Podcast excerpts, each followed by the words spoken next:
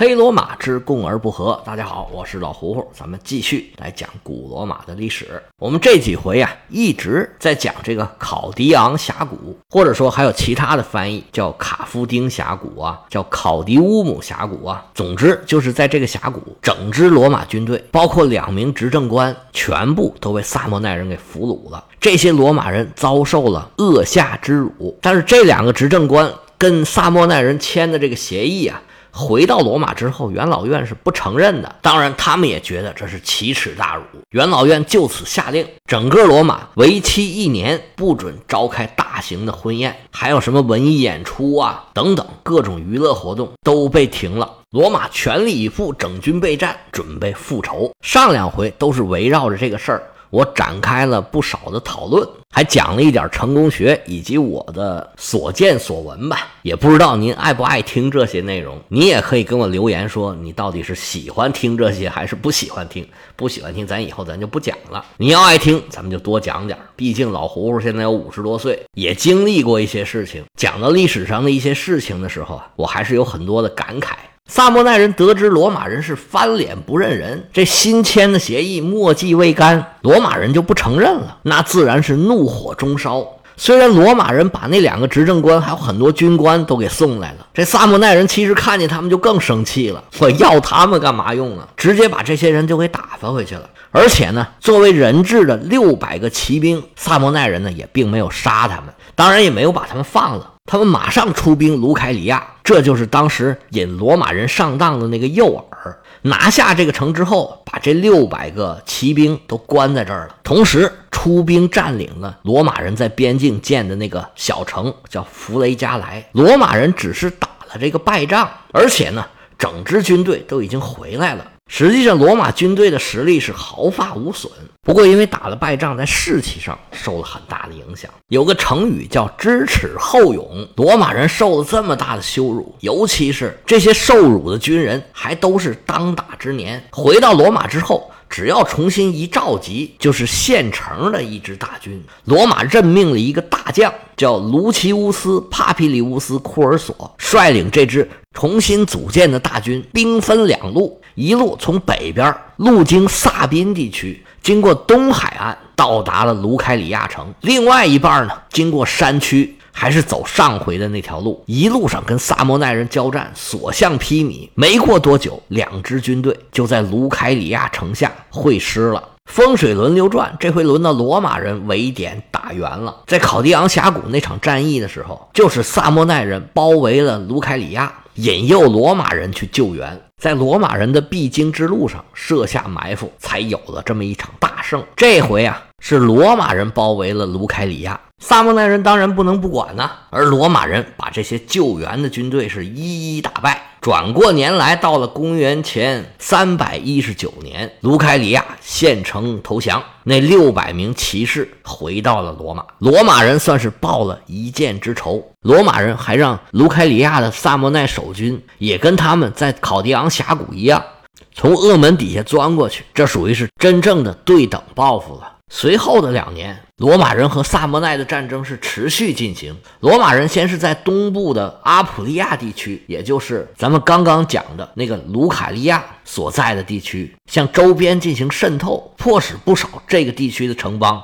臣服于罗马，东边收拾的差不多了，罗马人又跑到了坎帕尼亚地区，也是通过一个一个城邦的渗透，开始蚕食萨摩奈人的势力范围。前两年，萨摩奈人一直是被动挨打，不过到了公元前三百一十六年，由于罗马常年用兵，萨摩奈周边的部族对罗马的不满情绪。也都在不断的上升，萨莫奈人也没闲着，到处去寻找反对罗马的联盟。一顿操作呀，果然有了不小的成效。有很多城邦在暗地里开始琢磨，我们是不是也要干罗马一票啊？而有的地方已经开始公然反对罗马了，其中就包括咱们刚才不断提到的那个卢卡里亚，也被萨莫奈人给拉拢过去了。而罗马最看重的坎帕尼亚的大城，最有钱的卡普亚。也开始有反罗马的势力蠢蠢欲动，他们悄悄地跟萨莫奈人联络，准备里应外合，打罗马一个措手不及。罗马人收到情报，事先就做好了安排，萨莫奈大军走了一半，罗马就迅速出兵攻打攻打刚刚被萨莫奈人给策反的梭拉。梭拉在利利斯河的上游，他们把原来住在城里面的罗马人都给赶跑了。罗马迅速出击，索拉还没来得及反抗。就被罗马给占领了，回手就把刚到卡普亚城下的萨莫奈军队给赶了回去。卡普亚这里是虚惊一场，但是罗马人可不是那么好对付的，不能就这么完事儿了。他们就开始在卡普亚城里边追究反罗马的势力，有几个最著名的反罗马党被迫选择自尽，省得被罗马人抓住之后受辱。卡普亚城下的萨莫奈军队被罗马打败。不得不撤回了山区的萨莫奈本部，罗马人尾随而至，直接威胁到萨莫奈人的首府。而在考迪昂峡谷失败之后，罗马人在跟萨莫奈边境上建的这个。弗雷加莱就已经落到了萨莫奈人的手里。八年之后，也就是在公元前313年，重新被罗马攻陷。罗马人抓了二百个当地的公民，这都是反罗马的领袖。这二百人被拉回了罗马，在广场上公开的斩首示众。所谓杀鸡儆猴啊，以儆效尤。经过这一系列军事行动的胜利，罗马重新又巩固了阿普利亚和坎帕尼亚上面的优势，局势稍稍稳定了一下。罗马人就开始琢磨，怎么样才能稳住他在整个意大利的优势呢？罗马人的办法就是暂时先放下长矛，拿起铁锹，开始了基础设施的建设。罗马军团是出了名的工程队儿。不过，大规模的搞基础建设就是从这个时候开始。这个基础建设呀，说白了其实就两点：第一个就是修堡垒，第二个就是修路。这是罗马在考迪昂峡谷大败之后得到的一个教训。他们就是因为在地理的要冲上面既没有堡垒，也没有大路，所以才会在行军的过程之中自己身处险境而一无所知，所以才吃了那么大的亏。这回啊。罗马人在自己能掌握的这些要冲上面，全部都建了牢固的堡垒，还兴建了一条从罗马到卡普亚的大道。大道的沿途设有堡垒和驿站。有了这条大道，从罗马到坎帕尼亚可谓是一路坦途。就算是坎帕尼亚再出什么事儿，罗马军团可以一路畅通无阻，直接就来镇压了。这条路呢，是由当时的监察官阿皮乌斯·克劳迪乌斯。派人建造的，而他在这上头呢，也花了很多的自己的钱，所以这条路就被命名为阿皮亚大道。到现在，这条大道都还有，还能用。从这儿开始，罗马人修路就没停过。在后世啊，整个罗马帝国到处都有罗马人建的大道，可以说罗马人是走到哪儿就把路修到哪儿，他们的军事力量就能快速的到达那个地方。这是罗马人的一个很重要的手段。而堡垒呢，则是另外一个重要手段。罗马在他们认为很重要的地方，全部都修了堡垒。这些堡垒呢，主要就是要把他的主要敌人给隔开。让他这些敌人呢没有这么容易联合起来。当时对罗马来说，把这些敌人各个击破还是能做到的。但是如果联合起来，可能麻烦就会比较大。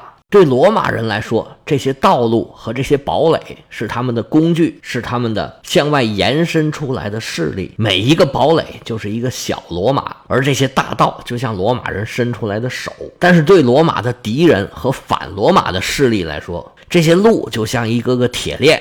这些堡垒就像一个个锁，如果长时间把这种状态维持下去的话，罗马人的殖民越来越多，一代人、两代人这么一过去，大家就已经安于现状了。那罗马统一意大利的野心也就是指日可待了。而罗马最主要的对手萨莫奈人，现在啊，周边布满了罗马的各种各样的堡垒和道路，在跟罗马的对抗之中，处于越来越明显的劣势。实际上，当时对抗罗马呀，还应该有一个最大的主力，那就是半岛最南端的塔兰托人。塔兰托，我们以前曾经提过，他是斯巴达人移民建的城邦。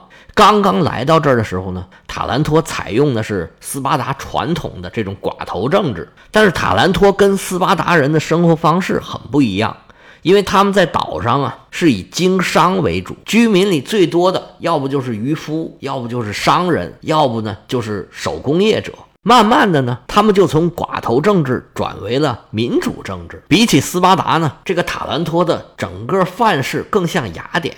但是塔兰托人从现在这个局势上来看，他们的政治敏感性啊，应该是非常非常差的。他们总觉着半岛上的事儿跟自己没什么关系，我反正我有海上的优势，我可以独善其身。你们谁爱打赢谁打赢，就随便管一下，管不了就拉倒。反正是我干我的，你干你的，我只要能保持自卫就可以了。不过从事后的发展来看，如果你往回推，这个时候塔兰托正确的做法就是应该援助萨莫奈人，甚至出兵直接跟罗马对着干。但是塔兰托人是明显没意识到这件事儿有多么的严重，他们也不是不管，就是不较真儿。当时考迪昂峡谷之战打完了，罗马人和萨莫奈人在阿普利亚对峙的时候，塔兰托曾经派出过使者。他似乎已经意识到这个战争啊是跟自己有关系的，而且塔兰托的海军现在在整个大希腊地区啊可以说是首屈一指，哪怕在整个地中海上也不输给谁。虽然他的陆军是依靠雇佣军，也没有那么强大，但是就单凭他在海上的实力，罗马人就不可能完全不听他们的意见。如果这个时候塔兰托能够强硬一点甚至直接出兵干预，罗马人啊，可能没有这么舒服，没有进展的这么顺利。塔兰托要求罗马和萨莫奈双方停战，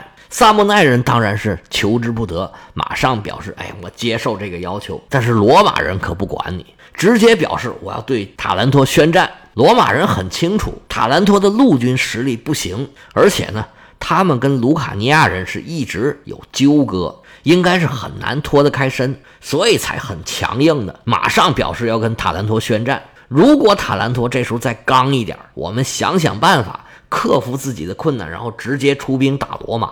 这个时候的战局啊就很难说。但是塔兰托呢，相当于是受辱了，而且呢，罗马已经向他们宣战了。塔兰托的使者回去以后，就跟没发生这事儿一样，不但没有出兵跟罗马开战。反而把自己的舰队啊派到西西里岛上去管了另外一桩闲事儿。原来在塔兰托帮着他们打仗的一个雇佣军首领，因为被塔兰托赶走了，他就跑到了西西里岛上的叙拉古，想要在那边有所作为。塔兰托就派了一支舰队去帮助其他的城邦。如果这支舰队派到坎帕尼亚去，罗马人必定是手足无措，不知道怎么对付好。但是这时候塔兰托人分不清轻重缓急，派到西西里的舰队也没有起到什么作用，最后无功而返。罗马这时候的建设啊，开始见了成效了。萨莫奈人如果这时候打开地图，他就会发现啊，他的东西两面各个战略要地都被罗马人给修上堡垒了，而塔兰托呢，又是袖手旁观，不肯出力。眼见着罗马就要做大，你塔兰托不懂事儿啊？有懂事儿的。在罗马北边的埃特鲁里亚人跟罗马的合约眼看就要到期了。在公元前三百一十一年的时候，埃特鲁里亚人突然发难，出兵进攻罗马北方的要塞。埃特鲁里亚人一动手，这个局面顿时就发生了变化。原来是罗马人夹攻萨莫奈，现在变成了罗马南北两面腹背受敌。因为原来罗马的主力都在南方跟萨莫奈人作战，一时间北方的局势非常的吃紧。埃特鲁里亚人走下坡路已经走了不少年了，他们最大的问题啊是一盘散沙，没有凝聚力，而且他的士兵呢都是雇佣兵，不像罗马人。罗马人的战斗力很大程度就来源于他们都是公民兵，都是罗马的公民，是真正的为了自己的利益而战。虽然罗马很强大。但是埃特鲁里亚人看罗马建了这么多的堡垒，尤其是在卢凯里亚大兴土木，这个事儿对埃特鲁里亚人是一个很大的刺激。他们很清楚，现在不对罗马动手，以后就没机会了。于是埃特鲁里亚人就组成了联军，攻打罗马北方的边境城市，叫苏特里乌姆。这一围啊，就是将近两年的时间。罗马是双线作战。一时间，北方被埃特鲁里亚人打得有点难受。而这一年，选上了一位执政官，这位执政官名叫昆图斯·法比乌斯·鲁利亚努斯。这法比乌斯呢，也有人把他译成费边，这可是一员猛将。这位费边费将军是一位老将，跟萨莫奈人已经打了几十年了，作战勇猛的同时又足智多谋。他重新编组了罗马的军队，来到苏特里乌姆，这就主动出击，不但打退了对方的进攻，还深入埃特鲁里亚。那时候罗马人已经多年不跟埃特鲁里亚人打仗了，无论是地形、语言、生活环境，都发生了巨大的变化。这费将军可不管你那些，他带着罗马军队啊，横冲直撞，到处去抢劫埃特鲁里亚人的富裕地区。有些地方他从来都没去过，那也不管，照抢不误。这下可捅了马蜂窝了。埃特鲁里亚人反抗罗马的军队就越聚越多。罗马政府一看，吓坏了。本来轻身犯险，孤军深入敌占区，这就已经是非常危险了。你还到处惹事儿。就赶紧派人想要把这位将军给召回来，但是费边将军呢，可不理你这个胡子。我将在外，君命有所不受。他们不是人多吗？你元老院呢？你再组织点军队，你就都给我吧。料也无妨，罗马元老院也没办法呀，只好拼尽全力，又征集了一部分的士兵。费边率领着罗马大军，当然呢，当然了，这军队的人数。是不如埃特鲁里亚人多，双方在瓦迪莫尼湖畔拉开了阵势。罗马军队在费边的指挥之下，人人奋勇，个个当先，这么一冲一杀，就把埃特鲁里亚人的军队啊，整个就给冲散了。罗马军队在费边的指挥之下，以少胜多，取得了一场大胜。其实埃特鲁里亚人不是没有抵抗的能力，他们就是没有抵抗的意志。各个城邦都打自己的小九九，几个大城啊都分别跟罗马签约了。其实这也是罗马历来使用的一个策略，就是分化瓦解。他们不是组织联军吗？我就明里暗里拉拢联军里面啊，跟罗马关系原来比较好的，而各个城邦呢都有亲罗马派，尤其是贵族，一旦亲罗马派上台，那对罗马来说就一切都好办了。而反对罗马的联盟一旦互相猜忌，那这个联盟也离散伙没多远了。在瓦迪莫尼湖之后，罗马军队又一次打败了埃特鲁里亚人的联军。这下整个埃特鲁里亚都已经踏实了，所有的城邦都开始找罗马，咱们再签一次吧，把原来的合约都给续上吧。北方的战事一结束，就标志着罗马人再次通过自己的努力度过了这个难关。实际上，南方跟埃特鲁里亚人打仗啊，是一直也没停过，而且啊一度这个费边将军深入埃特鲁里亚境内，跟罗马联系没这么密切的时候，立马就谣言四起，说罗马军队在埃特鲁里亚境内啊，已经是全军覆没了。萨莫奈人受到了鼓舞，打得更起劲儿了，一度啊占据了上风。而且有一个罗马的执政官，也就是带着这路军的一个将军，在战斗之中啊身负重伤。于是罗马就任命在考迪昂峡谷之战之后接过罗马整个军队指挥大权的那位库尔索将军，重整旗鼓，再次迎战萨莫奈人。这时候啊，埃特鲁里亚人打败的这个消息已经传过来了。萨莫奈人集中了所有的最精锐的部队，跟罗马人奋勇拼搏。但是最后的结果还是罗马人获得了胜利。萨莫奈人最精锐的部队有一支是身穿彩色服装、手持金色盾牌的，还有一支是身穿白色服装、手持银色盾牌的。这两支队伍被罗马人全歼。打这儿以后啊，罗马的市场上逢年过节，这些衣服和盾牌就成了罗马商店的装饰品。萨摩奈人的斗争是越来越困难。而埃特鲁里亚人跟罗马人的停战，让这种困难呢更是雪上加霜。要知道萨莫奈人和罗马人战争的这个结果如何，我们请听下回。最后呢，还是例行宣传：如果你喜欢我这个节目，麻烦你订阅、收藏、加个关注。如果你喜欢西方的历史，也可以加老胡胡的个人微信：l 奥老和芜湖和芜湖 y y l s。老胡胡的全拼，业余历史的简拼。我们下次再见。